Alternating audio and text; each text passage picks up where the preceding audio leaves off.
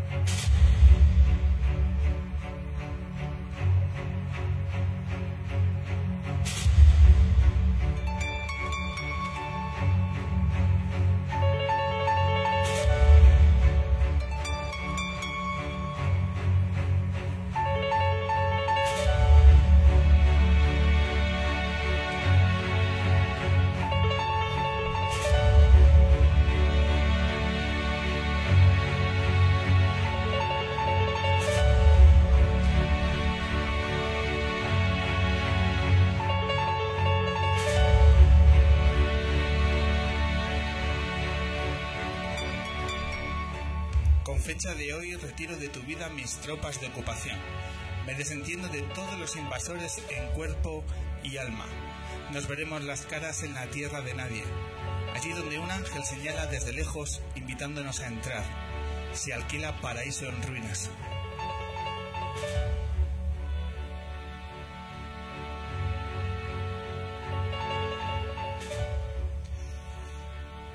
Bienvenidos, bienvenidas edición número 307 del hombre que se enamoró de la luna. Estamos aquí en nuestro estudio de radio del Café de la Palma de Madrid en un programa que va a ser muy intenso porque tenemos cuatro invitados, cuatro estilos musicales que vamos a poder conocer de cerca hoy.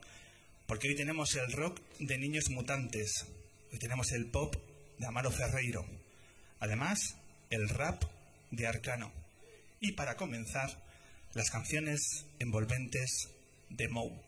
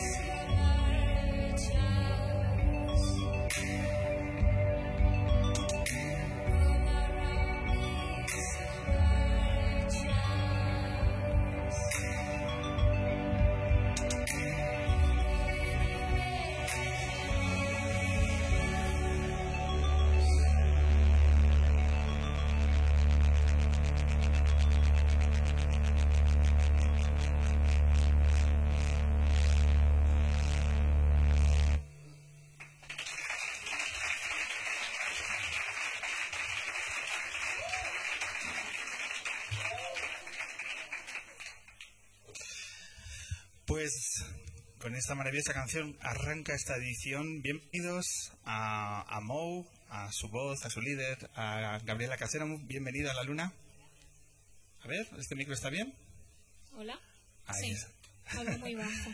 Gabriela, bienvenida a, a este programa que enseguida que conocimos vuestras canciones nos parecieron que eran como muy, muy luneras, muy envolventes, con un sonido muy especial y queremos conocer durante estos minutos eh, vuestro proyecto. En primer lugar, la pregunta es obvia. ¿Qué tal fue el pasado viernes en el ocho y medio? Una cita entiendo que muy importante y quiero saber cuáles fueron tus sensaciones. Pues yo me lo pasé muy bien, la verdad. Creo que es el concierto en el que mejor me lo he pasado. ¿Por qué? ¿Qué ocurrió de especial? Ah, no sé, no lo sé, estaría de buen humor, no lo sé.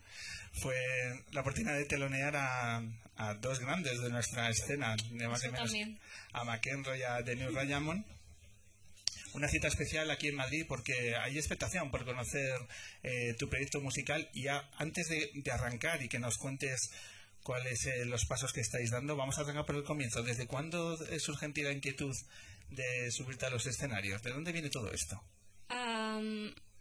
Empecé a tocar la guitarra con 16 años o así y no sé cómo me subí a un escenario, no me acuerdo ni, ni me parece algo digno de mí, la verdad, pero eh, me sorprendo a mí misma.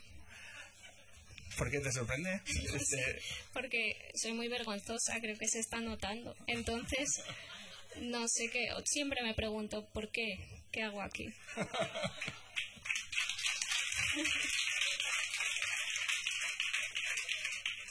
Esto de la música ha venido de una forma eh, inesperada en, en, tu vida. ¿Cómo, ¿Cómo, lo estás viviendo todo el, impacto y la repercusión que comienzan a tener tus canciones?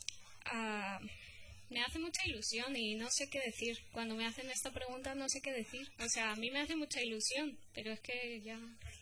Tú arrancabas los primeros conciertos, eran con guitarra y voz, ¿verdad? Sí, Sí, siempre ha sido bastante acústico todo, porque yo las canciones las hacía así en mi casa con la guitarra y, y si eso algún amigo tocaba conmigo, lo que fuese, pero era como un pasatiempo. Un pasatiempo que de pronto ha tomado otra dimensión. Para conocer tu proyecto yo creo que hay que conocer quiénes son los canarios. Hmm. los canarios que son ellos son solo Astra, que es un grupo aparte de Mou, que me pidió que fuera telonera suya en un concierto. Y nada, pues les gustó y me dijeron que tocase con ellos y pasó Mou. Y pasó a Mou. Eh, de ese formato acústico a un formato mucho más electrónico, con muchas más capas, con muchas más texturas. ¿Quién está haciendo ese viraje? ¿Quién es el responsable de, ese viaje hacia el sonido que estáis eh, llevando, que estáis defendiendo ahora? Mm, no lo sé, es una pregunta, no tiene, no creo que haya una persona, la verdad. O sea, yo quería hacer esto antes y ya lo había intentado antes de, tocar con ellos, pero yo sola sin saber ni lo que estaba haciendo ni nada. Luego con ellos, pues mucho más fácil y todo mucho mejor. Más rodado. Sí. Y a la hora de plantear las primeras canciones, lo estáis sacando como singles eh, espaciados en el tiempo de una forma distinta a lo que normalmente se viene desarrollando, de sacar un, un disco completo, un disco más, eh, más conceptual, por así decirlo. ¿Cómo te estás planteando ese hecho de ir sacando por piezas? Porque es, es mm, distinto a lo que siempre ha sido lo tradicional. ¿Cómo te planteas esto? Pues yo creo que es como ahora funcionan más las cosas. Yo no oigo un disco entero. Sé que es una paletada, pero no, lo hago. Y oigo una canción y si me gusta, pues busco otra, pero no digo, me voy a oír este álbum de no sé qué. Entonces creo que funciona mejor ahora mismo hacer eso. Es la generación más de Spotify, ¿no? Somos vagos. Somos... sí, es verdad. Es una generación vaga a la hora de escuchar música. Sí, yo creo que sí. así? Yo creo que sí. O sea, el hecho de tener toda la música es una paradoja. El hecho de tener toda la música a, golpe de clic supone que al final generamos cierta apatía, ¿no? A la hora de investigar, ¿o cómo va esto? También que enseguida ves cuál es la canción que más reproducciones tiene, cuál es no sé qué, y no te vas a ir a la que menos tiene, pues te vas a la siguiente que más. te saltas partes de las cosas. Háblanos de la repercusión que están teniendo tus canciones en Spotify a este nivel porque esa repercusión va más allá de, España y están siendo en otros países donde el, impacto está siendo objetivo y directo. ¿Dónde se están escuchando tus canciones? Pues Gracia, que fue la primera que salió, se escuchó mucho en Estados Unidos, en Manhattan, en... es que ya ni me acuerdo, pero sí, en Estados Unidos. ¿En ciudades de Estados Unidos? Sí. Y claro, eso fue una sorpresa, porque yo todavía me, me pregunto qué pasó. Pero Ahora se oyen mucho en México, por ejemplo, que también me sorprende. Es el segundo país después de España donde más se oyen. Y todavía en Estados Unidos, sí, no sé. ¿Te gustaría llevar, sueñas con llevar tus canciones a, al otro lado del charco? Como ya muchas bandas, antes era como un ejercicio más complicado, pero ya son muchas las bandas que desde aquí hacen giras por, por los países de Latinoamérica. ¿Es, algo que a ti te seduce, que te, te gustaría? Hombre, claro, ¿por qué no? O sea, si me puedo ir de viaje y si es por esto además, si es porque la gente quiere que vaya, no es porque me aburro. ¿Cómo te, cómo te ve ahora mismo tu agenda? ¿Cómo va? Después del concierto en el ocho y medio, ¿qué, otras citas, cómo te estás planeando los siguientes pasos eh, Tenemos conciertos fuera de Madrid por España y eso es ahora mismo lo que hay. Tenemos en A Coruña, en Castellón, pero no tenemos nada fuera de España todavía. Oye, ¿y el hecho de estar en Subterfuge? ¿Es un, es un regalo? ¿Es, es, un, ¿Es una presión añadida? ¿Cómo, ¿Cómo vives el hecho de estar en un sello tan importante? No, para mí no es ninguna presión, la verdad. Yo estoy muy cómoda y no sé, es todo más fácil, o sea, saben lo que hacen. Pues lo que vamos a hacer es escuchar, yo creo, tus canciones ¿Te parece? Sí, sí. Y seguimos descubriendo. y seguimos descubriendo el sonido.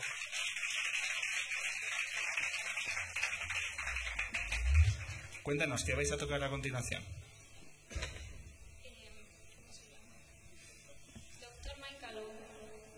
Adelante.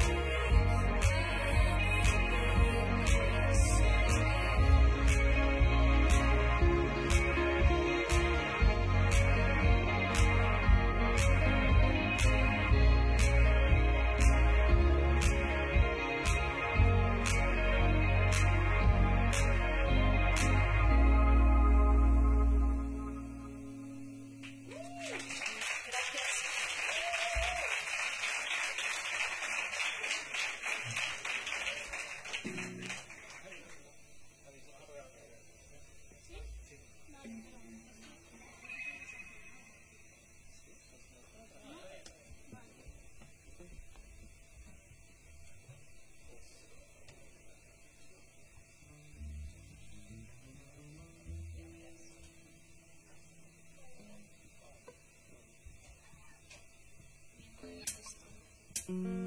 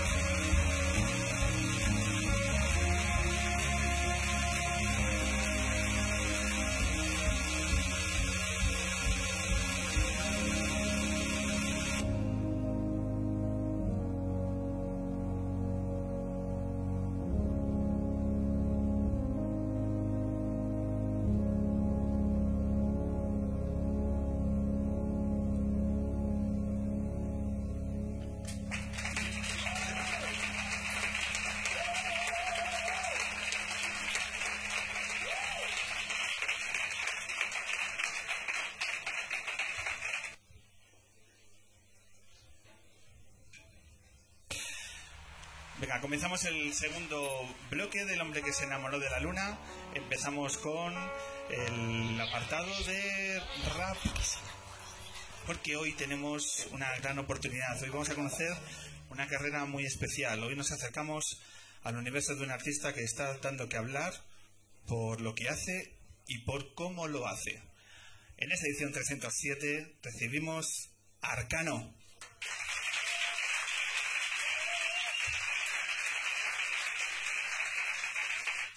No sé por qué la religión se tornó machista, si en sus inicios se pudo encontrar la clave,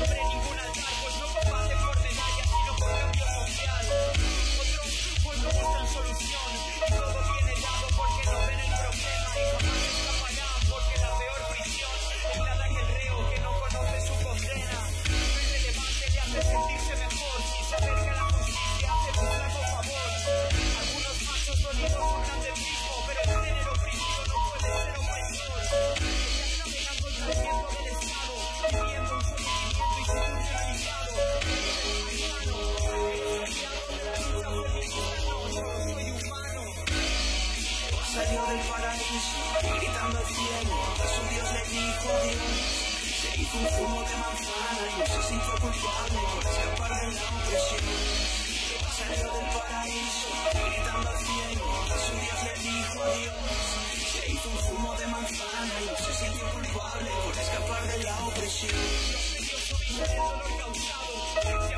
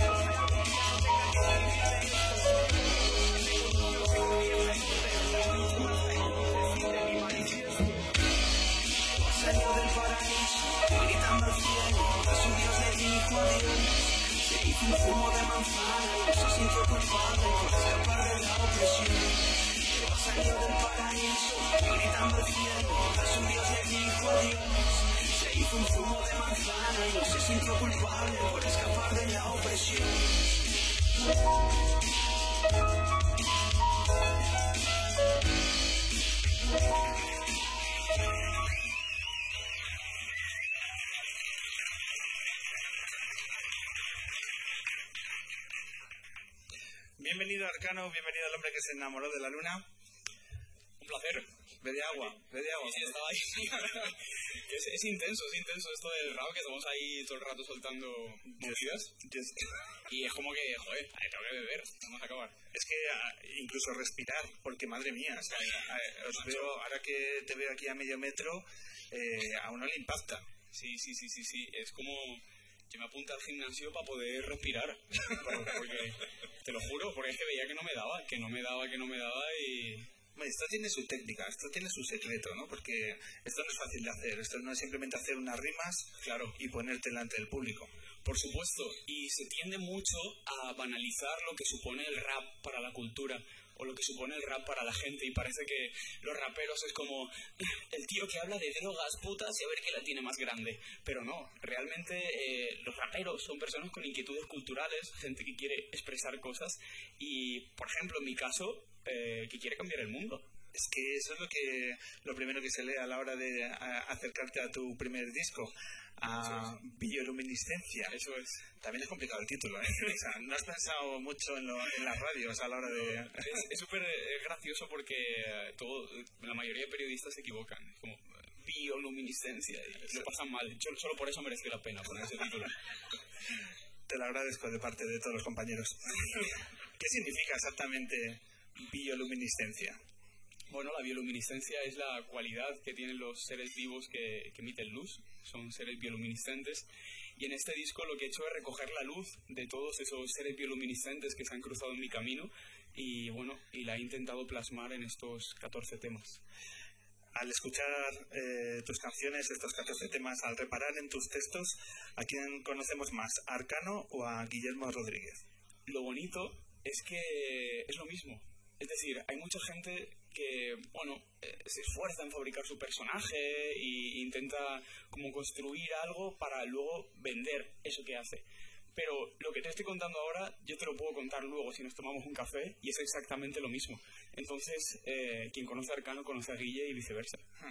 En tus canciones hay un eh, propósito muy claro de decir, eh, este soy yo. O sea, es un ejercicio de un autorretrato en tus letras muy transparente Claro. y en ocasiones sin pudor. Es decir, esto es lo que hay. Es naturalidad, es, si ese es el tema, si yo soy el chaval con menos pinta de rapero del mundo, soy yo, yo soy un, un chaval que le mola hacer rimas y, y de hecho hablo, hablo de eso, los temas. En, en Niño Mimado, por ejemplo, digo, ah, ellos dan placer adulto para el disfrute de menores, yo hago rap de críos para niños mayores. Y es eso, es, es ser natural y simplemente expresar lo que tienes ahí.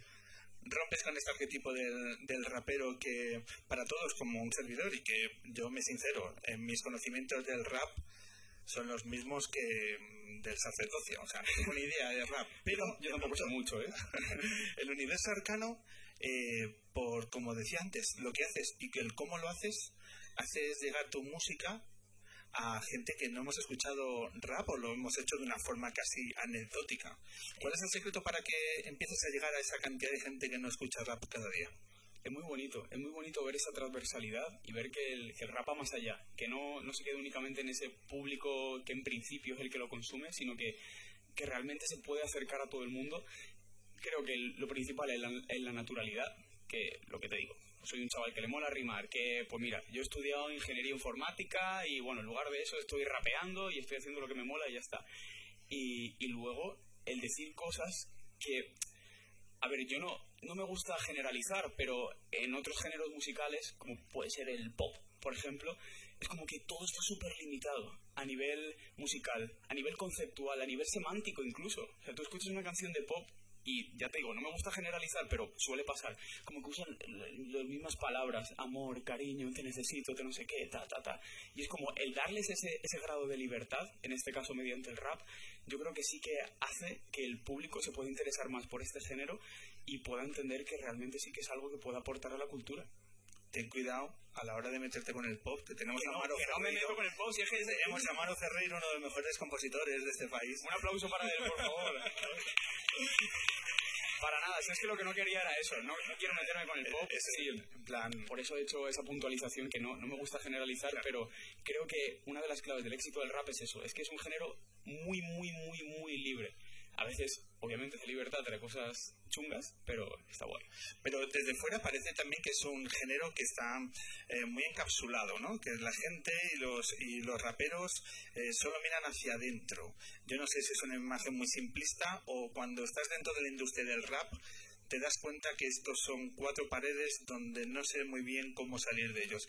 Es muy endogámica la, la realidad de la industria del rap. Sí, realmente sí. Y realmente al- el rap es un género que está tradicionalmente ligado a las luchas sociales, está muy por el progreso, pero tiene mucho que avanzar. Y está muy centrado en el ego y en el yo soy el mejor. Y tiene muchos problemas de machismo, tiene muchos problemas de homofobia. Eso es, eso es innegable. Y estamos intentando cambiar eso, muchos de nosotros. Entonces, pues sí, tiene, tiene esos problemillas, pero a ver, poco a poco. La, la, la parte, el núcleo duro de la escena del rap, ¿cómo te ve? A la que de pronto hay un chaval que ya Odian. Te odian. Nah, no, hombre, me odian. Pero ¿cómo te ven? ¿Tú cómo percibes que...? No, guay. O sea, guay. Mm, es complicado, ya te digo, porque es... A mí me ha tocado jugar en un mundo muy de machitos y yo soy todo lo contrario. Y, y es, es complicado, pero creo que hay un sector que me apoya y me recibe bien y los que no lo ven tan bien, eh, poco a poco se tienen que ir adaptando a la fuerza a, a esa... No, no- iba a decir evolución, no es que yo traiga la evolución, pero bueno, a, a esa nueva forma de ver las cosas. Pues hay un ejercicio de, de rupturismo muy consciente Eso es. Y que se tiene que adaptar, porque de, mm, antes no se hablaban de las cosas que estás hablando tú en tus letras y sobre todo ese ejercicio de autocrítica con el propio con el propio estilo, ¿no? Con la propia idiosincrasia del estilo. Eso es, eso es. Yo quiero cambiar las cosas, pero primero quiero cambiar mi casa. Quiero cambiar lo que, lo que tengo yo. Cambiar este mundo, sin más. Exacto. Sin más ni menos. Pero primero, empezando por el rap y, y primero eh, detectando los, los problemas que tenemos e intentando solucionarlos. Háblanos del disco. Han participado diferentes eh, raperos, eh, el Chollín, el Langui, que también son muy amigos de esta casa, del Café La Palma. ¿Qué relación tienes, por ejemplo, con ellos? Bueno, yo, por ejemplo, al Chollín lo conocí cuando yo tenía 14 años. Él fue juez de la primera batalla que yo gané y como que desde el principio se mostró súper humilde conmigo, me ayudó a crecer, al igual que el Langui. En, el primer tema que grabé de este disco lo grabé en el estudio del Langui, ahí en su casa. Eh, también colabora Nats, que es de mi ciudad y es de mi barrio. También es que eso es, yo creo que eso es lo bonito, que son personas consagradas que lo tienen absolutamente todo y desde que yo era un chavalín, eh, que tenía 14 añitos, iba con los rizos ahí gordito, en plan, ah, me iba por ahí a rapear, todos me trataron súper guay, me abrieron las puertas de su casa, como, y yo creo que eso es la esencia del rap, y me gusta mucho que en, este primer disco que he sacado hayan, hayan querido aparecer, y creo que simboliza lo que, lo que significa esta cultura para mí. Con 14 años ya estabas eh, comenzando en este, en este mundillo. Ahora tienes 22. 23. 23, felicidades, has cumplido años. Eh, uno se siente ya veterano con 23 años, con todas las cosas que están ocurriendo. Al haber, al haber comenzado tan pronto, ¿cómo, ¿cómo, pasa el tiempo? ¿Pasa muy rápido el tiempo en tu día a día? A ver, sí, sí que pasa rápido el tiempo, no te lo voy a mentir. No te lo voy a mentir, ¿eh? O sea, ya no sé ni hablar. Bueno, no te voy a mentir. Eh, pero no, no me siento veterano. Me queda muchísimo por aprender, muchísimo por crecer y muchos, muchos caminos que explorar todavía. Estos, estos días eh, hemos tenido la, la oportunidad de hablar con chavales, con adolescentes, acerca del rap, con la excusa de que venía Arcano. Entonces, yo, la, verdad que durante todos estos días que lo comentaba la gente que me pregunta quién vais a traer en esta luna y demás, y pues traigo Arcano y todos, ostras, mi hijo. ostras, mi sobrino. Eh, todos, todos te conocen y todos eh, tienen un respeto hacia tu figura. Entonces se nos ocurrió poner una grabadora y charlar con ellos. Entonces, como tú eres una puerta abierta para conocer a esta generación, que yo creo que le estamos dando demasiado caña, que le estamos mirando por encima del hombro a los mal llamados millennials y a partir de ahí es una caricatura, y hay mucha gente que como tú eh, haces rap. Pues hay un mogollón de chavales luchando por salir adelante en esta, en esta sociedad y yo creo que no le estamos escuchando a esta generación. Totalmente. Y no le estamos entendiendo. Pues hemos puesto una grabadora y venga, vamos a hablar de Arcano. Entonces, este es el, esto es el, el, primero de ellos, un chaval de Madrid, que nos dice que por qué le gusta Arcano. Soy Pablo, tengo 14 años. Lo primero que me llamó la atención del rap fueron las batallas y el espectáculo que hay alrededor de ellas. Empecé a escuchar a diferentes raperos, y fue entonces cuando te descubrí a ti realmente. Empecé a empatizar con el contenido de tus letras y los mensajes que lanzas a cada una de tus canciones. Su contenido me llega fácil y me hace reflexionar sobre la sociedad en la que vivimos. Joder, qué bonito, tío. no, bueno, sí, claro. Es, es increíble, o sea, al final yo creo que es eh, el camino que sigue la sociedad lo marcamos entre todos. O sea, primero el discurso que los padres tienen con sus hijos, eh, lo que hacen los profesores cuando le enseñan cosas en la escuela y las personas que estamos en la cultura. Eh, nosotros, eh, queramos o no, conformamos el imaginario colectivo de la gente y la gente va a seguir el camino que nosotros transmitamos en todo lo que hacemos. Y saber que hay chavales y chavalas que, que escuchan las cosas que digo y que les puede llegar y, pueden llegar a, decir, hostia, a lo mejor ahí hay, hay algo que conocer y, hay un camino por el que avanzar, es precioso. que tus letras hagan pensar a los chavales, e igual que otros tipos de mensajes antagónicos al tuyo, pues se incorporan y bueno, son mensajes que finalmente también calan.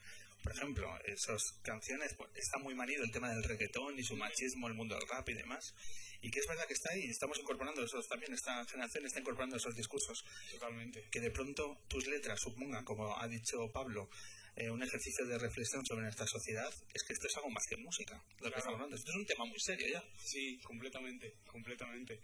Yo siempre he dicho que toda persona que está detrás de un micrófono tiene una responsabilidad y, bueno, cada uno decide cómo, cómo ejercerla.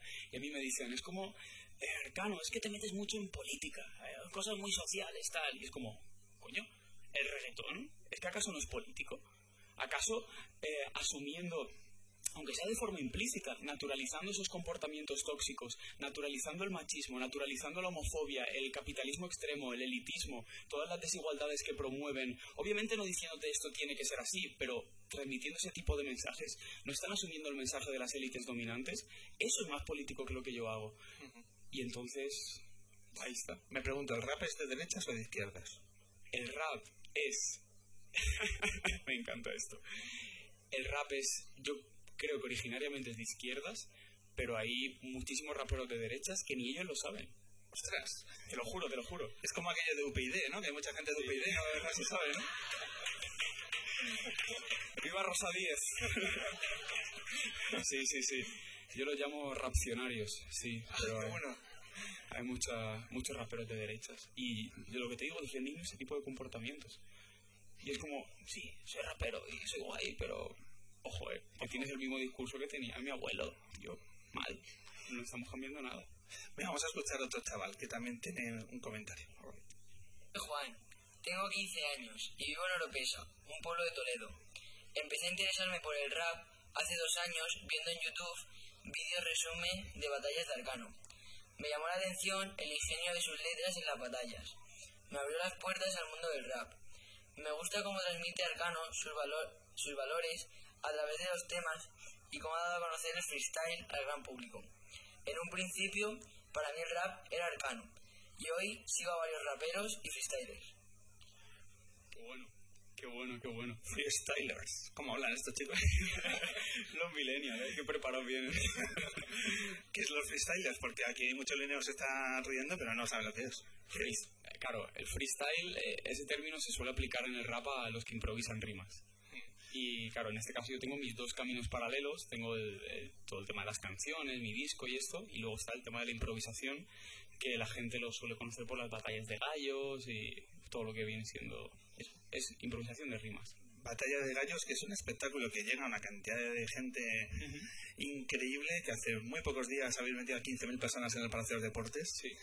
Eh, quiero saber quiero saber cómo son los minutos antes de enfrentarte a... ¿Cómo te preparas? Quedan 10 minutos para salir.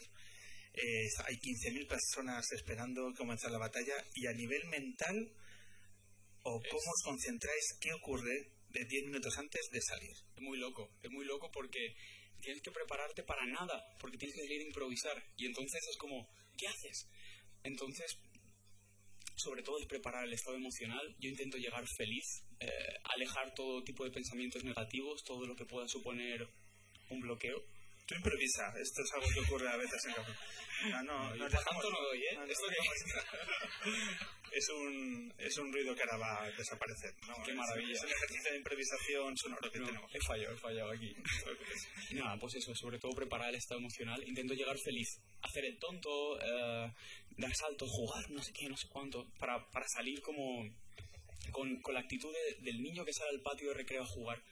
Porque si no, no, no puedes hacer que tu, que tu mente esté liberada y, y po- ponerte a improvisar rimas aliviando toda esa presión, como tú dices, de tener a 15.000 personas viéndote, el streaming que lo están siguiendo un millón de Latinoamérica, de España, tal, y como, hostia, Eso es mejor evitar, ¿no? Eh, ver la magnitud, la repercusión que está teniendo. tomártelo como un juego, sí. Y es posible. Sí, y sobre todo estar dispuesto a equivocarte. Eh, primer título de campeón del mundo de Doble Gallos año 2009. El campeón de España en 2009, campeón del mundo en 2015. 2015. Eh, me gusta mucho, es una anécdota, a ver si me la puedes comentar rápidamente, que cuando consigues con 15 años tu primer título, eh, hay una fiesta en una discoteca y ¿qué ocurre? Porque no me dejan entrar. Macho, eso, eso, eso fue un bajón, eso fue un bajón. Imaginaos, ¿sabes? O sea, yo con 15 añitos eh, me clasifiqué para la final nacional de la Red Bull Batalla de los Gallos. Y digo, ay, como, venga, va, ya estoy participando aquí, esto ya es la bomba. Y llego, por cosas del azar y de la improvisación, la gano. Yo no era el mejor de ese día, pero bueno, la improvisación es lo que tiene. Sí que fui el mejor de esa noche y la gané. y llego súper motivado a la fiesta, ta, ta, ta, ta, y me dicen, ¿pero dónde vas, niño? Con 15 años no me dejaron la fiesta de celebración para el campeón. Ya está, al hotel, a dormir. Te llevas a la almohada del título y mañana es el otro día. Sí, nada, pero bueno, eh, yo contentísimo. En realidad. Ser un, eh, un tan precoz, ¿no? que te te- tardaste tres años en celebrar los títulos. Completamente. Eh, los chavales han venido arriba y me han dejado una pregunta, que lo tengo que hacer al cano o lo tengo que hacer al cano. Así que esta es la pregunta que te hace Pablo. Me gustaría conocer con qué raperos te aficionaste al rap, cuándo tomaste la decisión de ser rapero y cómo reaccionó tu familia. Bueno, yo empecé en el rap escuchando al Chollín, que ya me han contado que viene aquí bastante. Y eh, sobre todo el Chollín, Nach, Violadores del Verso, son- para mí son referentes. Y mi familia, claro, yo siempre he sido un chico súper tímido, introvertido, carente de habilidades sociales. ¿Quién lo diría?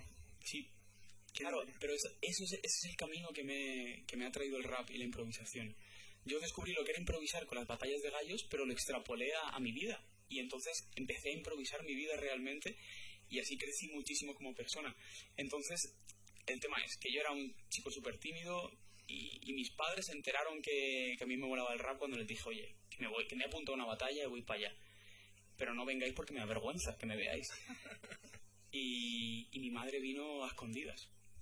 Y me enteré cuando yo llegué a semifinales y antes de que el jurado diera su veredicto estaba la gente ahí como gritando, gritando mi nombre, el del otro, ta, ta. Y me veo al final de la sala como subida en la barra a mi madre gritando ¡Arcano!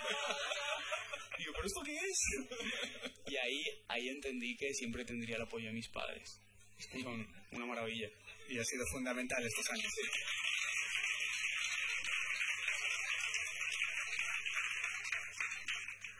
sí. Arcano, para, para ir acabando, eh, hablas de cosas en las entrevistas que yo, mira que llevo años entrevistando a mucha gente y no, y no lo citan. Yo creo que además es un, es un ejemplo de cómo va este país y que determina la generación que estamos creando.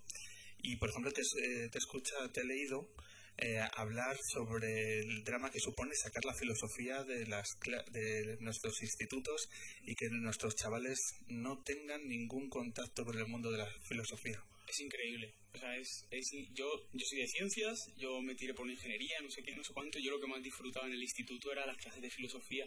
Hay que, no puede ser que queramos construir una generación eh, quitándoles la capacidad crítica, que es lo que te aporta la filosofía, el descubrir distintos pensamientos y, y ver cómo se derriban y cómo evolucionan y cómo argumentas. Y, y ya te digo que no, no tiene que ser nada súper profundo, súper simplemente conocer esos distintos enfoques. Y, y me parece me parece un abuso todo eso.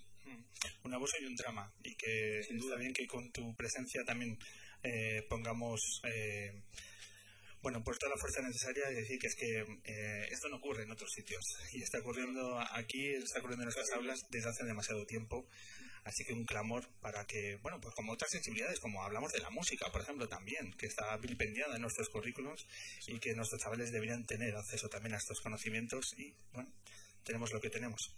Eh, ¿Qué pasos vas a dar con, con tu disco? Ahora que en este torbellino de, de, de actos, de que tu agenda, bueno, en redes sociales, si seguís Arcano, se os va a ir de las manos. Se os va de las manos. ¿Cómo, por cierto, cómo controlas las redes? ¿Lo haces tú mismo o tienes un equipo? ¿Lo haces tú mismo? no lo controlo yo claro yo ahí voy poniendo los vídeos las fotos tal tal tal sí.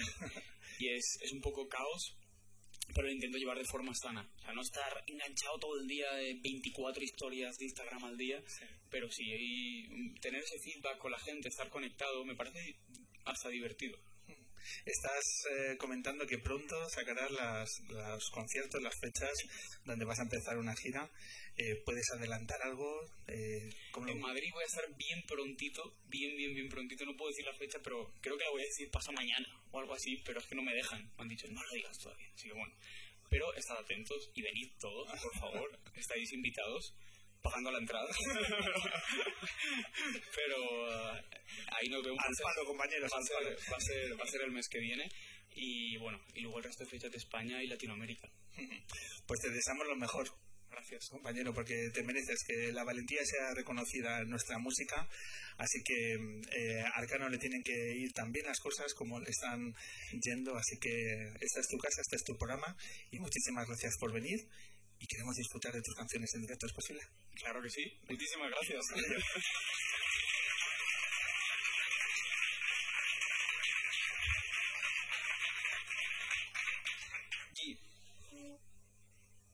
cuando quieras.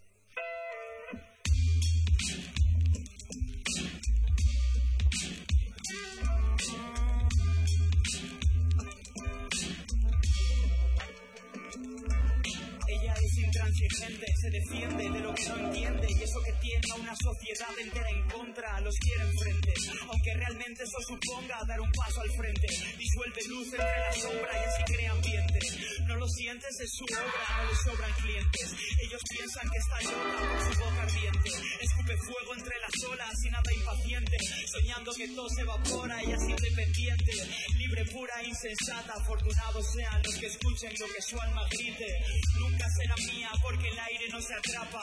Ella será de todos porque el arte se transmite. Fugaz como este verso que se escapa. Una perla oculta para este mundo ciego y triste. Ella es la quinta dimensión, mi pasión y obsesión Y nunca será nada, no, porque ya no existe.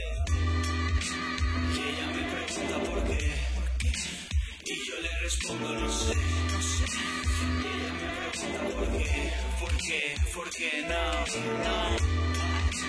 Y ella me pregunta por qué, y yo le respondo no sé, no ella me pregunta por qué, por qué, por qué no.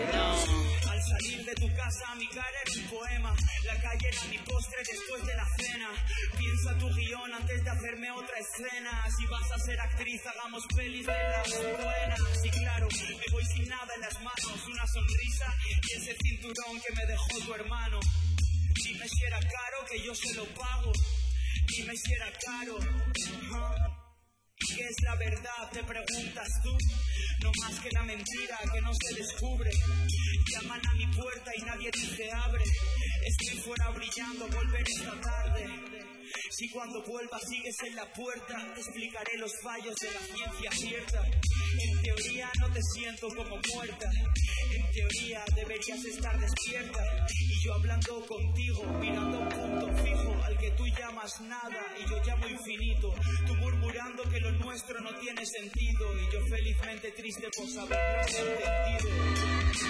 Y ella me pregunta por qué, por qué, y yo le respondo no sé, no. Y ella me pregunta por qué, por qué, por qué no, no. Y ella me pregunta por qué, por qué, y yo le respondo no sé, no sé. Y ella me pregunta por qué, por qué, por qué no, no. ¿Cómo lo voy a saber? Si ella me pregunta por qué, yo solo le respondo no sé, no sé, no sé, no. Un aplauso para el hombre luna, ¿sí o qué?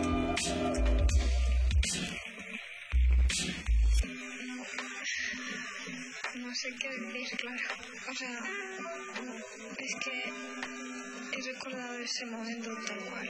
Y no sé, me ha encantado. O sea, no sé si lo he recordado, ¿sabéis? Porque no recuerdo son como, como lo recordamos, son queremos. Pero esta canción no sé, ha sido, ha sido como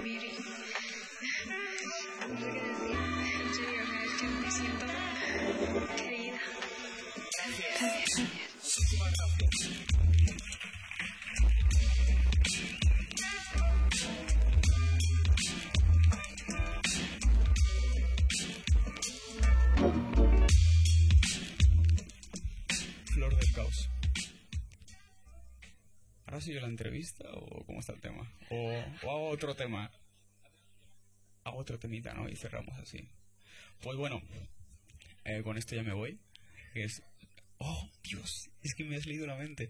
Por un aplauso mientras bebo agua para que no sea incómodo este momento, porfa. Aplauso para ella.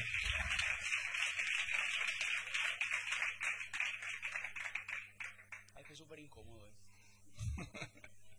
vale, este tema se llama único y vamos para allá, si es que, ¿para qué más preámbulos?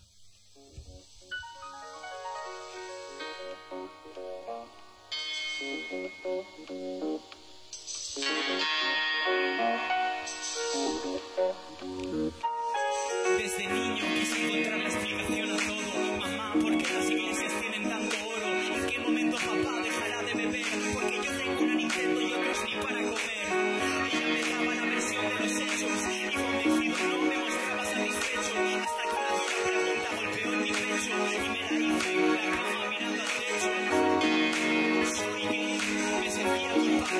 utilizando la palabra, lo tenía muy claro.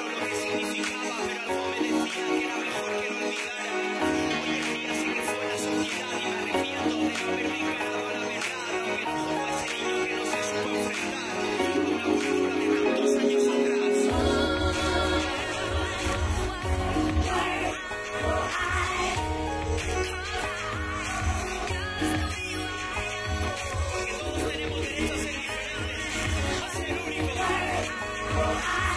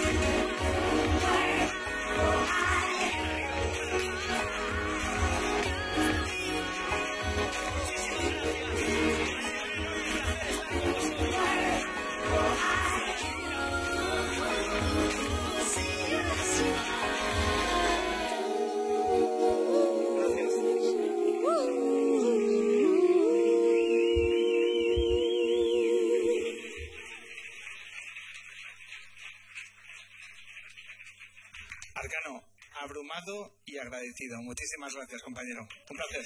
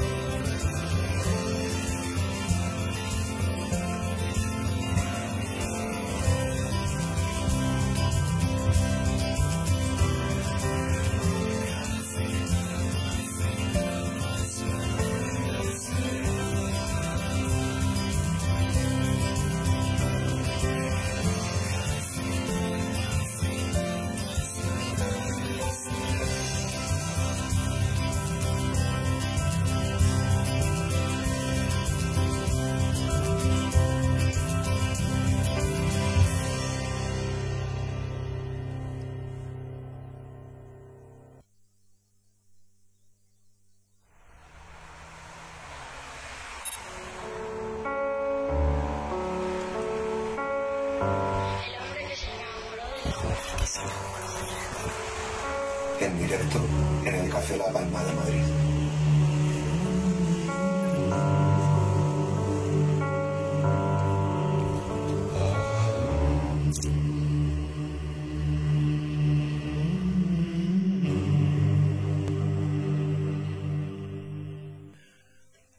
Arrancamos el tercer bloque de esta edición del hombre que se enamoró de la luna, aquí en el Café La Palma, y lo vamos a hacer un momento muy especial, porque tenemos sobre nuestro escenario a una de las eh, principales nombres de nuestra escena musical.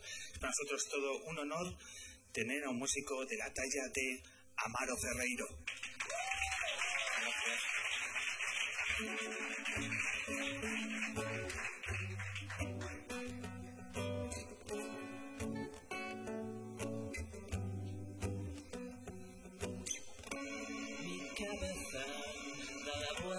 Mundo en un segundo.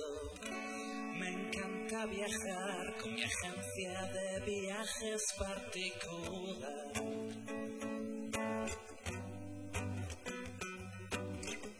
Hay ocasiones en las que mereces vacaciones. No importa dónde vas ni cuándo vas a regresar ni si lo. Y si no vuelves, manda pronto una postal. Que tengo ganas de saber qué tal te fue y cómo te va. Tienes que aprender a confiar en los demás. Tienes que aprender a confiar en los demás.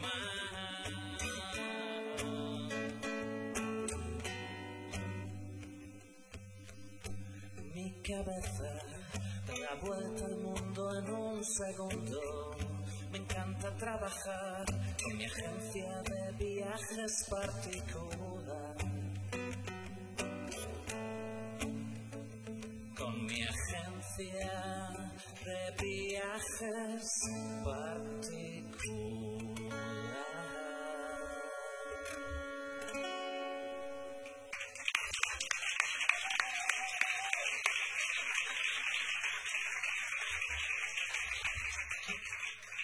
Muchas gracias. Amaro Ferreiro, bienvenido al Hombre Luna de nuevo. Muchísimas gracias. ¿Qué tal estás? Pues muy bien. ¿Bien? Muy contento de estar aquí con vosotros. He estado repasando nuestro mm, eh, archivo particular y claro, yo recordaba cuando eh, no hace demasiado tiempo estuviste aquí con, con Iván, con tu hermano, que era la luna 276, o sea, hace nada, enero de 2015, poco más de dos años. Pero es que hace tiempo atrás eh, tuvimos una entrevista telefónica. Ah, sí. Sí, sí, sí, en el año 2009, edición 102. Y he dicho, bueno, es que Amaro al final eh, es rara la edición que no ha estado con nosotros. Nada, un placer, un placer recobrar eh, tu, tu presencia, tu música, tus proyectos, pero antes de, de hablar de, de, bueno, de las cosas que estás haciendo, lo más inmediato, eh, Gallego de Pro, eh, de Vigo, cuéntanos cómo has vivido los últimos, quisiera tener un, recuerdo con, tu tierra, con Galicia, cómo has vivido los acontecimientos de hace justamente una semana con los incendios. Pues no sé cómo, se pueden vivir esas cosas que es con, pues con unos sentimientos terribles, con, con mucho miedo y con mucha angustia. Sobre todo la noche del domingo pasada fue una noche pues realmente angustiosa porque yo me encontraba aquí en Madrid y, y, pues nada, venía yendo el Twitter, viendo la televisión, los canales que se dignaban a hablar sobre Galicia porque no era fácil porque no era fácil encontrar información y después Twitter pues tampoco es un sitio muy bueno para informarse uno, ¿no? Porque hay cosas que dicen que son ciertas, pero también se dicen muchas cosas que no lo son, entonces pues tratando uno de hacerse un mapa mental con todo lo que escucha y lo que ve, pero bueno, con mucha tristeza de que se quemen los montes. No sé las razones por las que se queman, pero cualquier razón es una mierda. ¿Aprenderemos la lección? Pues no creo, porque todos los años pasa lo mismo y, y no sé, parece que los políticos están más no sé, o sea, yo es como, como gallego creo que, que nuestra economía pues parte de nuestros montes y del de, mar y creo que es algo, son dos cosas que se llevan descuidando muchos años en Galicia. Bueno, desde aquí nuestro apoyo a sobre todo toda la gente que se ha sumado para, para las tareas de, Sí, bueno, claro. No, lo mejor de todo es, ha sido la gente, vamos. en la reacción posterior. Y el resto es para olvidar, efectivamente. Lo que no es para olvidar es lo que estamos viendo, y cambiamos de tercio, lo que estamos viendo esta tarde, eh, y hemos visto artistas jóvenes defendiendo su- sus proyectos incipientes. ¿Qué te ha parecido el torbellino de Arcano que acaba de arrasar? Me ha encantado, o sea, lo he disfrutado muchísimo. ¿Qué te parece eh, la pujanza de estos nuevos artistas? Pues me parece súper interesante y, y. O sea, creo que el rap, que se basa sobre todo en las palabras, pues es importante que, que, que abra nuevos espacios y que, sea, y, que, y que en las canciones se hable de cosas que no estamos acostumbrados a oír, ¿no? Creo que a música pop también deberíamos hacer un, un poco de autocrítica y saber que deberíamos hablar de muchas más cosas de las que, de las que hablamos a veces. ¿Recoges el guante que te decía antes Arcano? Sí, o sea, lo he pensado muchas veces antes de que lo dijera Arcano, pero creo que es una, una creo que es una cuenta pendiente que tenemos todos de ampliar eh, el campo de batalla de las palabras y de la música. como compositor, como músico, pero muchas veces lo que eh, subrayas en tu carrera es eh, tu labor de, de letrista, ¿no? de, de escribir canciones como un oficio que no se detiene en el tiempo. ¿Cuántos años llevas escribiendo canciones, Amaro? Pues no recuerdo muy bien, la verdad que esta canción que he cantado se llama Vacaciones y, y ahí hice creo que cuando tenía, pues no sé, 14 o 15 años, pero era muy cortita, entonces con 15 años tenía muchos miedos y decía, pues que no, le falta una parte, tengo que decir otra cosa más, no sé qué, ahora ya que tengo una edad, pues he recuperado para este disco porque me di cuenta que realmente pues no tenía nada más que decir que lo que había dicho ya, ¿no? Y entonces pues las canciones pueden durar un minuto o diez o, o el tiempo que haga, te haga falta para decir lo que tienes que decir. Un músico nunca se deja atrás eh, esos versos, esas canciones que ha escrito en el pasado. Es decir, aquellos poemas, aquellas canciones que siendo un chaval escribías, las guardas, las cuidas, las revisas. Eh, pues la memoria es muy muy extraña. A veces las olvidas, pero de repente un día pues se te enciende una luz y dices, ¿cómo era esto que había hecho aquella vez? Y a veces vuelven cosas y, y otras veces es horrible ver al pasado y, y- y no, no tiene mucha, mucho interés lo que, lo que habías escrito, ¿no? O sea que... ¿Dónde, lo- dónde tienes esos folios? ¿Dónde los guardas? Pues tengo un montón de libretas en mi casa y las voy acomodando, es un infierno realmente. Pero... ¿Cuántos puedes tener? Pues no sé, no, no sé, porque cuando creo que ya las tengo todas en un sitio, de repente aparece otra en otro lugar. Y aparte es una. es un poco. es un poco extraño porque esas libretas muy pocas veces las vuelves a abrir, ¿no? O sea, que es como algo que quieres guardar porque tienes cierta, cierto cariño, pero en el fondo eh, siempre hay una página nueva que escribir antes que, que ir a revisar esas cosas que escribías hace 20 años. De ahí entiendo que salieron muchas de las canciones que compusieron Biólogo, tu segundo disco en solitario, eh, disco editado en el 2016. Después de este tiempo, desde que presentaste tus canciones, ¿qué sensaciones tienes de este segundo disco? mm, Que pasaron también bastantes años, pasaron nueve años desde tu primer trabajo. ¿Qué sensaciones están Bueno, pues creo que cuando hago un- mis discos solitarios es un poco para, para aprender cosas de mí, ¿no? Y ver un poco dónde estoy. Y entonces ya pues me empiezo a dar cuenta que soy un compositor que hace mis discos, pero que no, no tengo una regularidad natural como la puede tener otra gente. Pues quizás por, por lo que me dedico realmente, que es a trabajar con mi hermano, ¿no? Y eso me da pues una cierta tranquilidad, me gusta bastante vivir en la sombra, mucho más que estar aquí debajo de este foco que es realmente infernal. Pero, pero bueno, también me da otra libertad y me permite pues, pues también ir, a- ir contando mis pequeñas historias y, y ir haciendo mis cosas con, con calma, ¿no?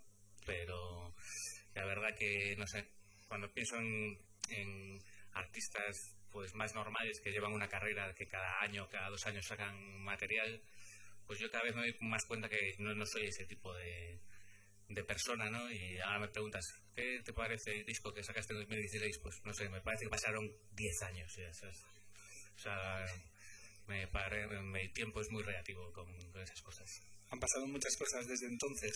Sí, y sobre todo que a veces, pues, la necesidad que te lleva a escribir o a grabar ciertas cosas, después, pues, cuando lo haces, pues, cambias un poco de fase y entonces estás en otro sitio y ves todo con una perspectiva más, lo ves todo más en el, en el pasado, ¿no? Pero la verdad que estoy muy contento con biólogo, me ha dado muchas alegrías y, y me ha llevado de vacaciones a muchos sitios, como por ejemplo hoy aquí, ¿no? Y la verdad que es lo que me gusta de mi música, que me lleve a conocer gente, que me lleve a conocer sitios y a hacer cosas que no había hecho hasta, hasta ahora, ¿no? Hay un ejercicio de confianza a la hora de asumir un reto como este, de salir de ese segundo plano que citas. Por supuesto, por supuesto.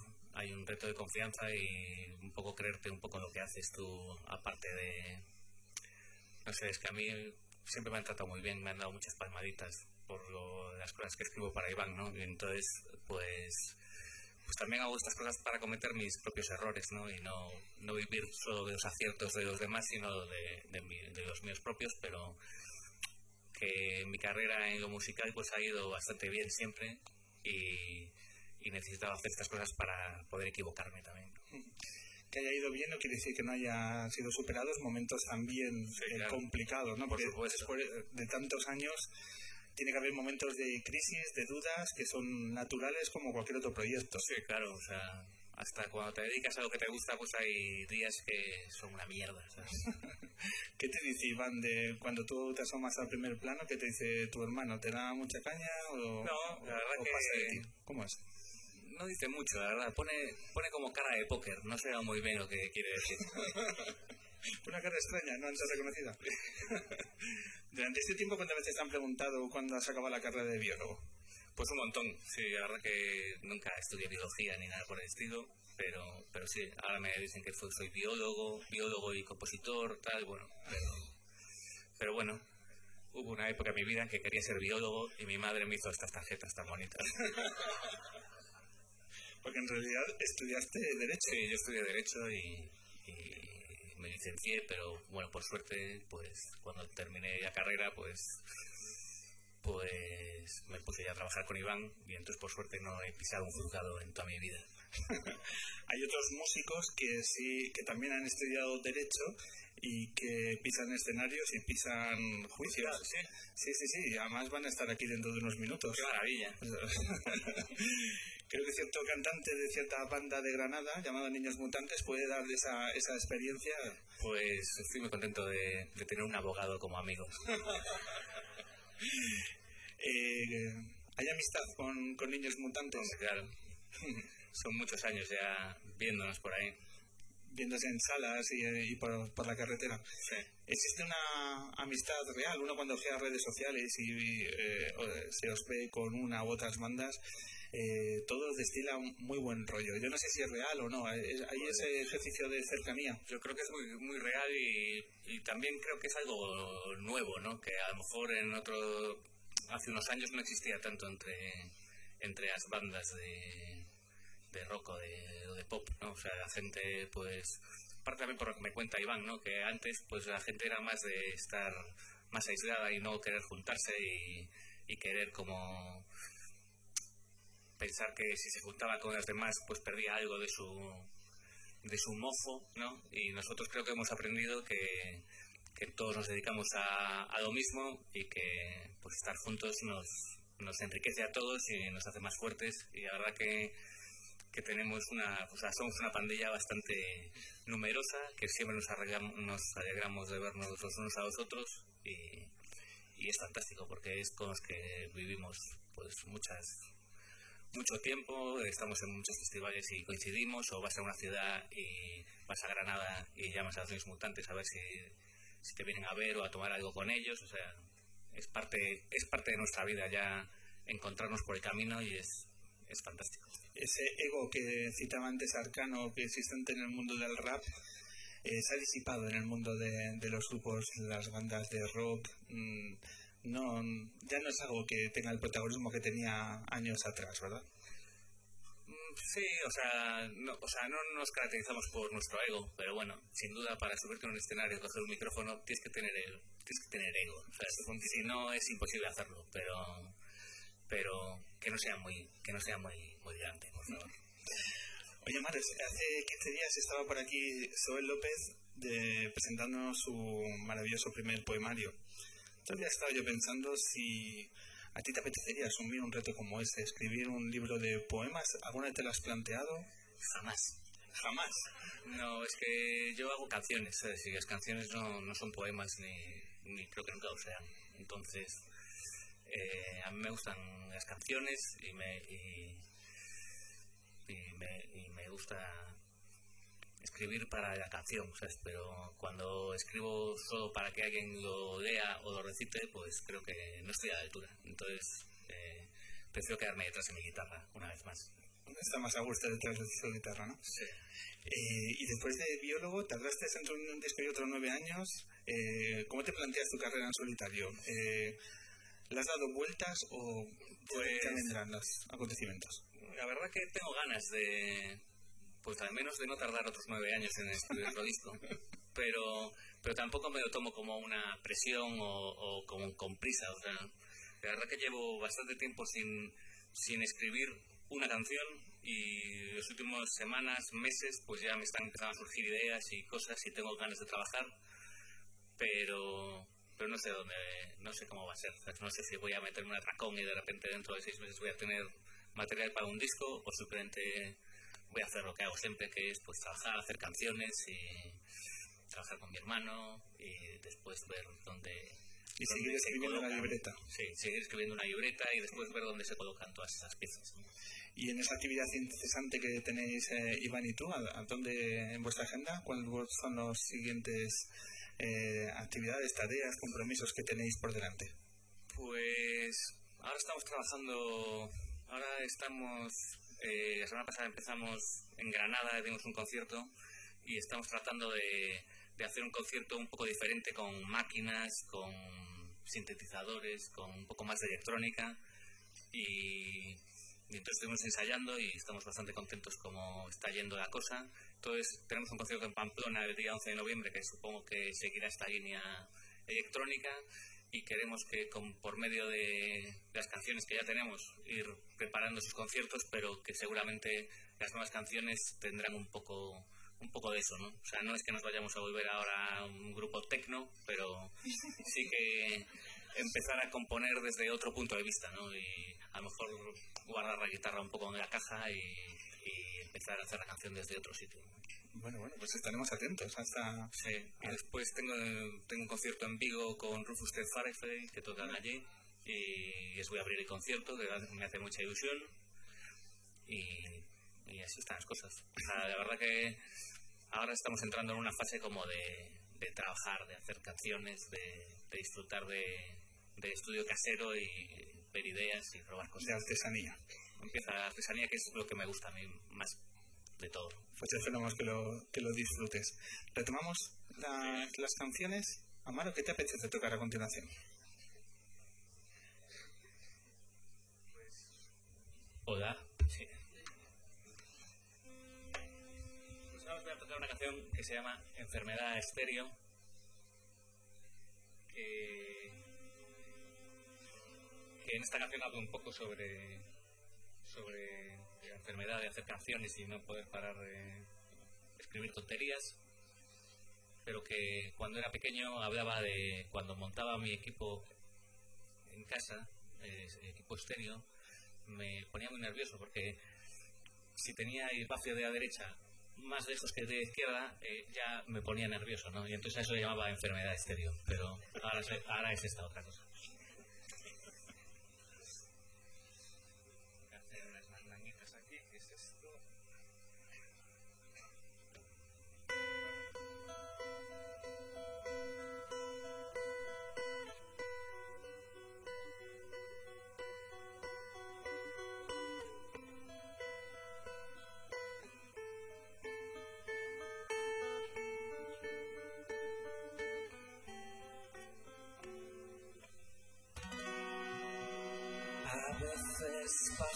fondo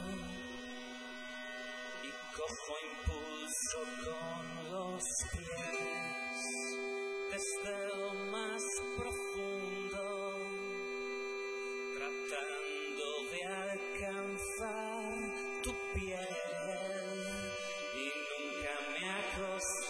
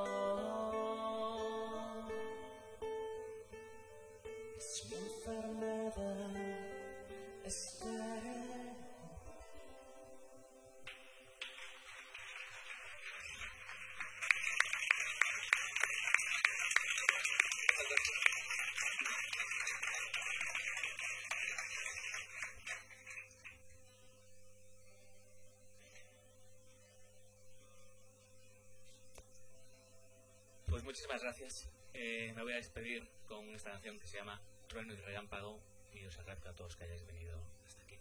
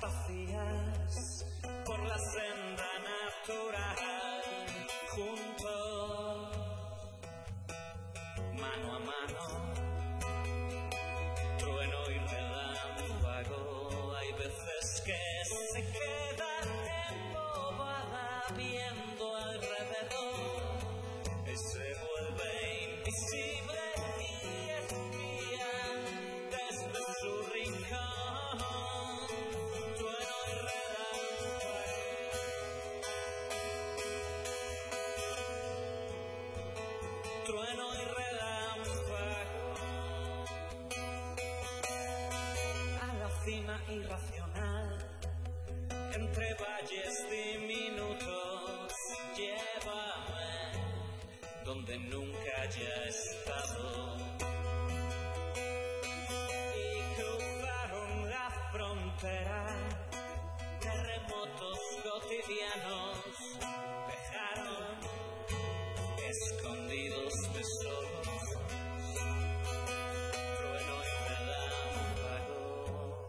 Si no regresamos ya, ¿quién nos iba a echar de menos? Cuando fue la última vez que nos vieron,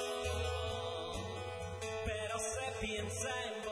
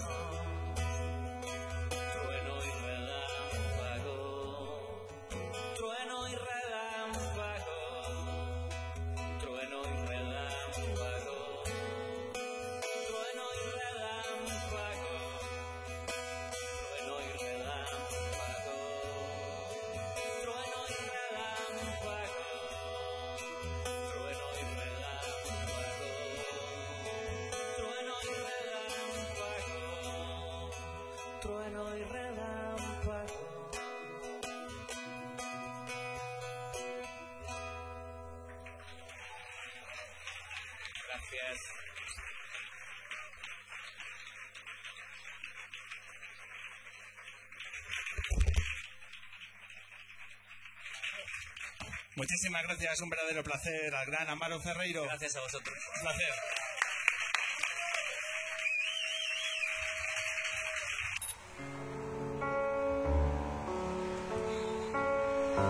El hombre que se enamoró de la mujer que se enamoró de la En directo en el Café La Palma de Madrid.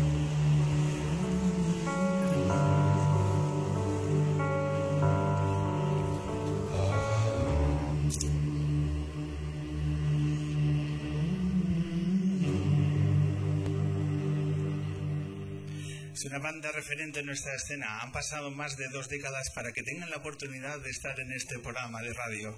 Para nosotros de verdad es un verdadero placer decir que están aquí con nosotros Niños Mutantes.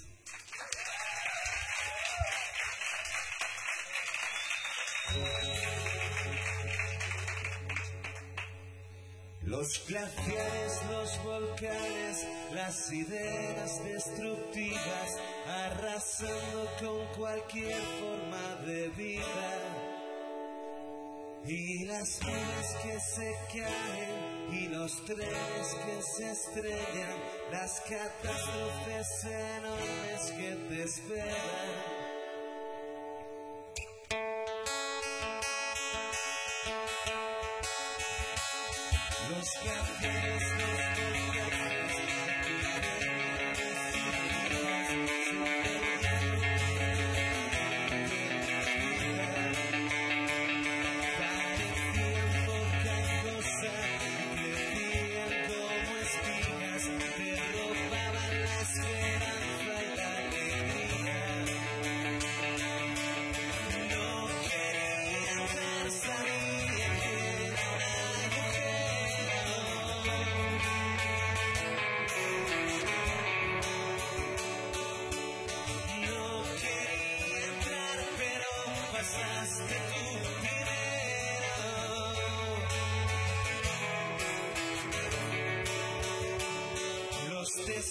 Y los páramos más tristes de Siberia, los columpios y los ponis de la feria.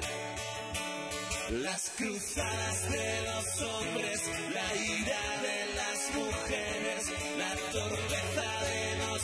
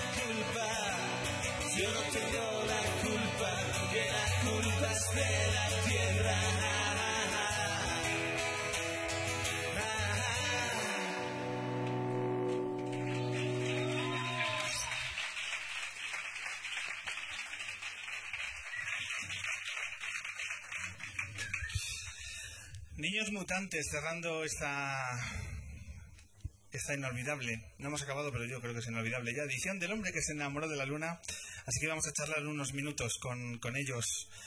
Alberto, vocalista, cantante, líder y también abogado en su tiempo libre. Bienvenido al hombre luna. Muy buenas noches. ¿Cómo estás?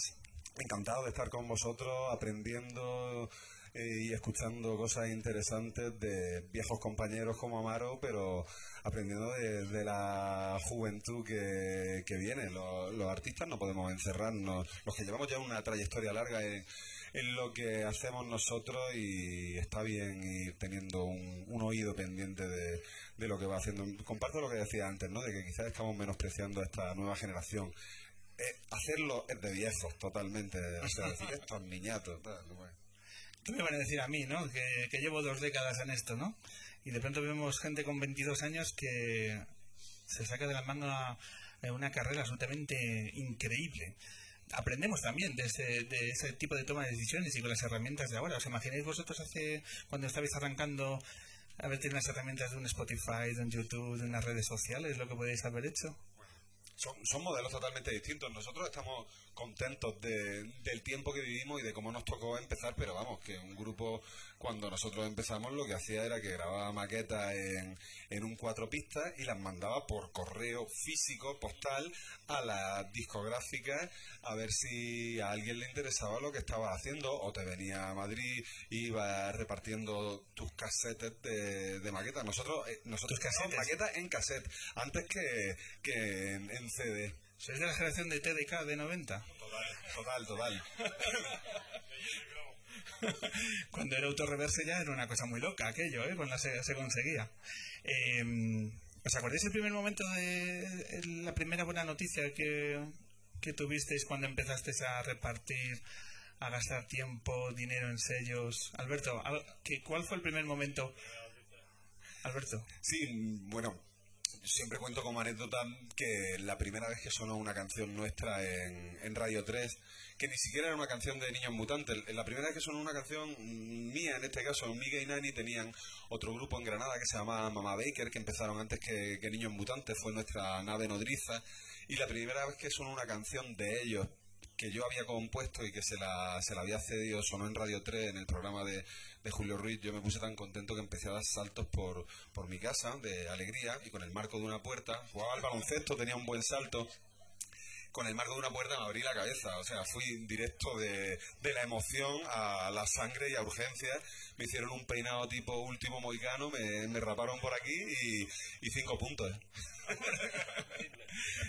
De, de Radio 3 al hospital. Está, está bien. Alberto, quiero que me presentes a tus músicos que están hoy con nosotros y que nos cuenten. Queremos conocer a todos los niños mutantes. ¿Quiénes están hoy con nosotros? Pues mira, tenéis aquí a, con la gorra a, a Miguel Aro, bajista, a Nani González Castañeda, batería. Estos somos los miembros fundadores. Luego está el nuevo, que Andrés, que solo lleva ya 10 años en, en la banda. Andrés López, guitarrista. Y luego está el novísimo, que, está por allí, que es Alonso Díaz, eh, pluriempleado eh, en mutantes, pero alma, corazón y vida de Napoleón solo. Pues un fuerte aplauso a todos estos músicos, ¿no?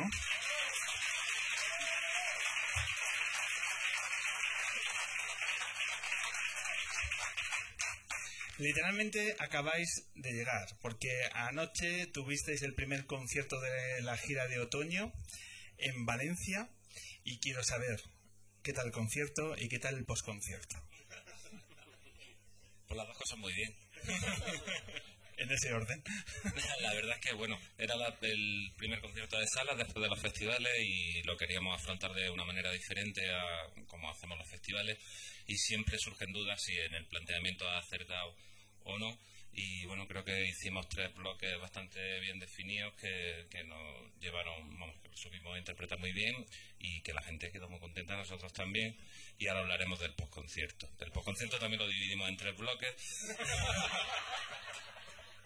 Nada. Un par de baladas por medio, un par de baladas en medio del otro bloque. Pero la verdad es que estamos muy contentos de, de volver a la gira de salas, porque somos unos firmes defensores de la música en las salas, que ahora mismo está sufriendo una dura competencia por el fenómeno del boom de, los festivales. Y los festivales están, está bien que, se conviertan en, en eventos masivos y que han, proliferado por todas partes. Está bien, la verdad es que a los grupos nos dan muchas posibilidades de, de trabajo, digamos que es la principal parte eh, positiva, pero es verdad que la música que se oye en un festival tiene más trazo grueso, ¿no? Eh, en el festival, pues se van buscando, la gente está de fiesta. Y de hecho ya hay mucha gente que está de fiesta, no está eh, eh, por la música en sí. Entonces, bueno, hay que tirar del, repertorio más, más efectivo. eh, de, bueno, eh, no tiene mucho sentido hacer algo minimalista, íntimo, en un festival con 10.000 personas haciéndose selfies, ¿no? Las salas nos dan la oportunidad de, de volver a, a la música de verdad. Ayer hicimos un concierto que sería eh, hora y tres cuartos, obviamente un tiempo que no es propio de un festival, que son dosis más reducidas y nos permite hacer un, un viaje en el que nos podemos internar en, en zonas de la música que, que tienen otros matices que en los festivales no se, no se pueden hacer. Los festivales serían trazo grueso y, y el, el pincel fino y el detalle donde se puede hacer es en las salas. Es decir, que donde se disfruta más es en una sala donde tú puedes mm, decorar todos y cada uno de los momentos como, vosotros como vosotros eh, determináis, ¿no? Se disfruta más, o sea, se cogen una gana con un brío diferente. Al final llegan ganas, ¿no? De, el tema de los festivales tiene que ser agotador para vosotros y, y un punto de calma debe ser necesario también tener, ¿no? Al, al final saturan los festivales para vosotros. Los postfestivales saturan mucho. ya lo he dicho, no, hombre, los festivales no, no vamos a hacer alegatos ni en favor ni en contra, son mm, modelos de ocio que ojalá no sean de la música. Todo viene de, de- de que gente quiere compartir música, no sabemos a qué condiciones, algunos en unas condiciones bastante lamentables, que es el problema de los festivales. Pero bueno, eh, si satura, son muchos viajes, te encuentras muchos amigos, las salas tienen otra cosa, principalmente es que la gente va a verte a ti, que es algo que siempre dudas en un festival. Se agradece, ¿no? Porque tienes un... No, no sé la nomenclatura inglesa, line-up, perdón. El line-up del festival está compuesto por mm, 183 grupos por cada día, entonces no sabes cómo se divide ese público para verte. Es una especie de feria de muestras, ¿sabes? Que tienes gente allí que va a verte, igual pillas cacho de otro que dice, hostia, estos, estos molan. En una sala sabes que más o menos la intención de la gente que ha ido y que ha pagado es disfrutar de ti porque no tiene otros 182 grupos restantes en la noche para disfrutar. Eh, en marzo publicasteis 10, vuestro décimo disco, que supone un punto de inflexión en diferentes cuestiones. Me gustaría que nos dijerais fundamentalmente en, en cuáles han sido esos puntos donde habéis cambiado y habéis girado hacia otros puntos donde antes no era previsible encontrar a niños mutantes. Fundamentalmente, ¿dónde está el reseteo de que ha supuesto 10? Bueno, nosotros quizás estábamos en una dinámica un poco cómoda, o se podría incluso decir acomodaticia. Estábamos cómodos en nuestro territorio de hacer canciones pop en una línea bastante definida en los, en los dos discos anteriores. Digamos que conocíamos la, la fórmula que nos, que, nos que nos funcionaba. Y podíamos haber seguido por el mismo camino, pero llegábamos a una cifra tan bestia como un décimo disco, algo que no nos hubiéramos esperado en, en la vida. Cuando empezamos a mover esas maquetas en cintas de, de casetes, si nos llegaba alguien y en la máquina del tiempo nos decía, en el 2017 editaréis vuestro décimo disco y con bastante buena fortuna además, pues diríamos, ¿qué? 20 años vamos a estar tocando, vamos a llegar a hacer 10 discos, más discos que, los Beatles, ¿no? Por ejemplo, pues, pues no nos merecía la pena hacerlo como una inercia, una continuidad, seguir en, en, en eso que sabíamos hacer. Y quisimos eh, darle un poco la vuelta a, a la tortilla. Andrés lo explica muy gráficamente que, lo que decidimos fue volver a meter los dedos en el, en el enchufe y, y llevarnos una descarga de, de electricidad nos buscamos buenos aliados para, para ese camino porque tiramos para la producción de alguien que tampoco estuviera dentro de una rutina de producción eh, y, buscamos a, a César y a, y a Abraham Boba de, León Meramente que no estaban haciendo producciones ahora mismo como otro factor también de, de algo que mm, se salga de, de las fórmulas eh, sabidas y luego bueno había otras circunstancias que también influyeron en el disco, que fue bueno una situación emocional tensa e intensa entre nosotros. Mucho se, se ha hablado de, de ese conflicto, de ese momento turbulento dentro de, de la banda. Yo creo que se ha hablado mucho de lo que sucedió, pero me gustaría eh, que nos concretarais cu- cuáles fueron las eh, soluciones, las estrategias para salir adelante. Dado que el conflicto, que no es nuevo en una banda, y yo venía pensando es que después de tantos años, de más de 24 años de carrera, el que no tenga conflictos, a lo mejor eso no es una banda de rock.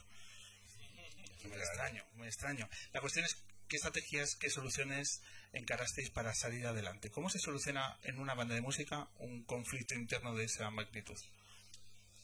Bueno, pues la verdad es que la única solución viable que había era la música. Y lo basamos todo en la música.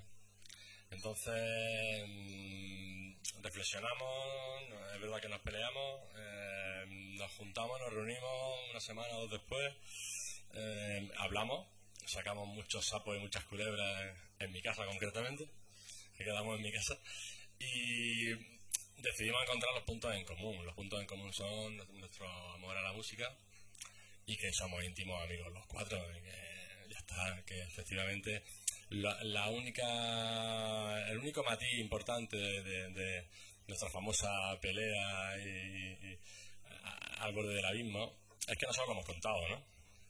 También lo hemos dicho esto muchas veces. Como tú acabas de decir, lo normal en cualquier banda o en cualquier grupo humano que pasa horas y horas y horas juntos trabajando, o creando, viajando, lo normal es que haya roce y que haya situaciones tensas. Nosotros hemos sido un grupo que durante muchísimos años siempre, siempre hemos sido como hermanos y ahora volvemos a ser como hermanos. Teníamos derecho a, pelearnos y a que pasaran cosas feas en algún momento, ¿no? Pasaron y, lo hemos contado. Eso es lo que nos distingue. O sea, estamos todos convencidos y conocemos a, muchos de nuestros compañeros. Todo el mundo tiene problemas, como todo el mundo que está aquí sentado tiene problemas. En su casa, con sus padres, con sus hermanos, en su trabajo, ¿no? Y ya está. La única distinción es que nosotros, que siempre hemos sido muy honestos con respecto a nuestra relación y a nuestra relación con, con el público que nos sigue, eh, quisimos contarlo. Y eso, claro, hay mucho revuelo.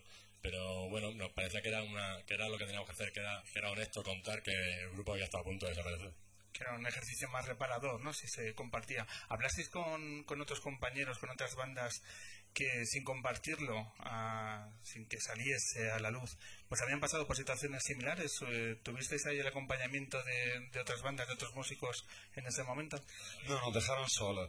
La, la, amistad de la que hablábamos antes, con, hablaba antes Amaro con, contigo, es una, corriente de amistad sincera, intensa, y es verdad que es algo que se ha desarrollado más en los últimos años, pero que es un tipo de amistad que se centra más en los buenos momentos. Los malos momentos cada uno se busca la vida.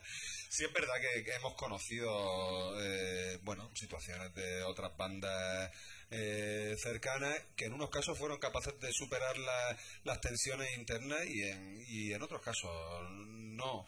Eh, en nuestro caso, como, como decía Nani, bueno, teníamos dos motores muy fuertes.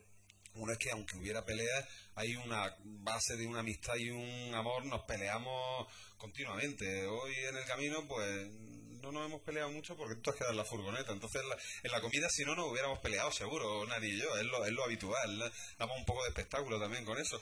Pero, pero, pero eso y, y que somos conscientes de la fortuna que tenemos de, de ser una banda con 20 años, con 10 discos, con la sensación de estar siempre creciendo y teniendo entre manos algo tan bonito como, como la música y como la emoción de crear nuevas canciones.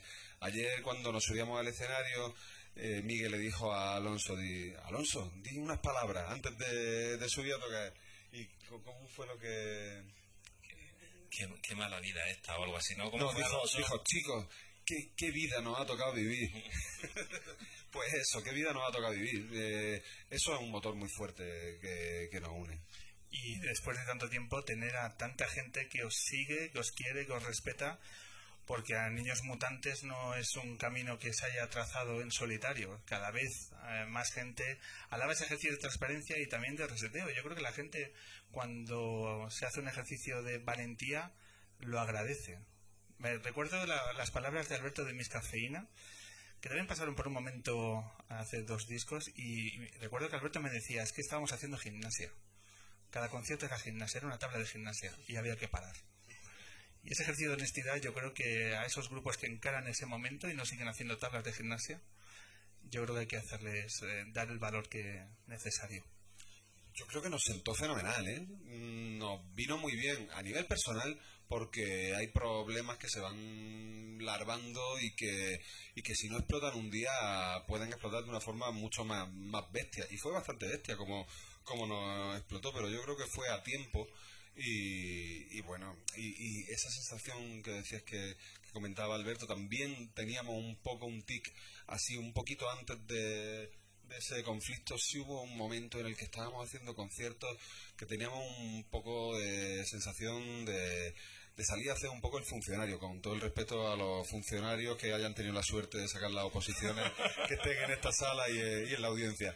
Pero sí tuvimos un momento así y ahora afortunadamente nos subimos al escenario felices y con, con, con mucha hambre de, de- de música y de, de dejarlo todo encima, porque eh, si no, no, merece la pena. Llegará el momento que las bandas os llamen, oye, ¿cómo solucionamos esto?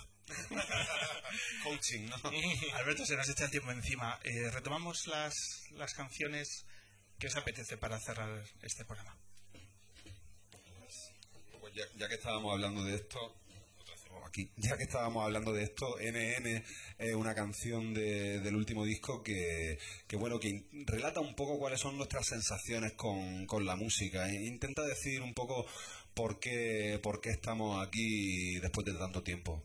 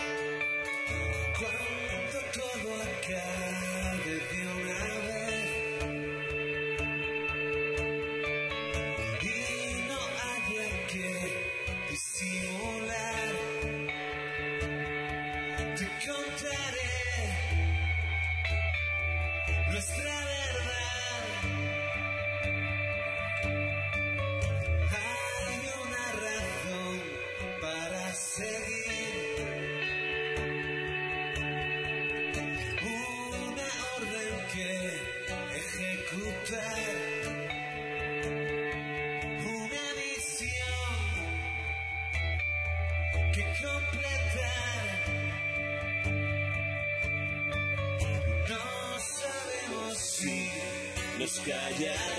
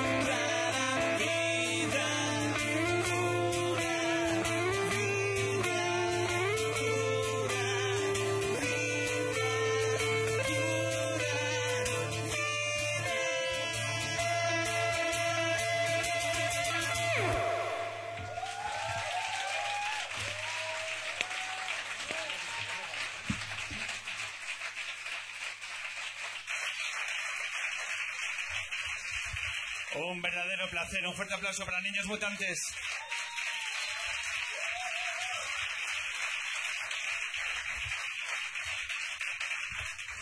Nos quedan tres minutos de luna. Marcus, cuando quieras, nos vamos. Venga, con esta maravillosa canción del Elvis Presley comenzamos a despedir la luna 307. Lo vamos a hacer agradeciendo en primer lugar a los grandes protagonistas de esta velada, al público lunero que de nuevo ha llenado el Café La Palma.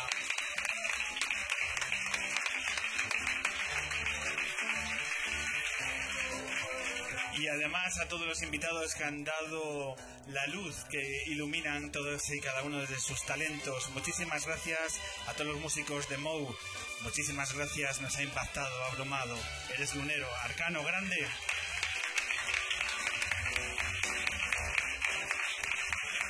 Amaro Ferreiro, maravilloso reencuentro.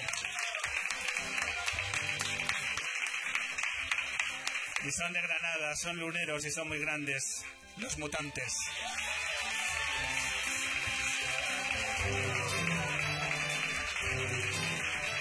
Este ha sido un programa que hemos hecho en colaboración a mucha gente. Muchas gracias a todos los compañeros de Documfy. Muchísimas gracias. Agradecemos también a una maravillosa tienda de música, de guitarras que está aquí en la calle La Palma y que nos han ayudado en el concierto de los niños mutantes. Muchísimas gracias a Headbanger.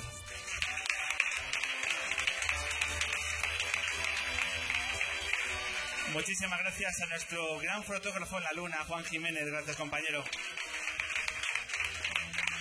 En las redes sociales, la maravillosa Elena Rosillo. Y nuestro maravilloso equipo, la gran Vicky Cantos, Laura de la Cruz. En el ático, Marcus y Eric. Y un servidor, Pablo Loriente, que os avisa, que os avisa que la próxima edición lunera, día 5 de noviembre, tendremos aquí a Tulsa con sus nuevas canciones y además fue el Fandango, aquí en directo. Mientras tanto, como siempre, os vamos a seguir necesitando. Ha sido un verdadero placer. Hasta pronto. Chao.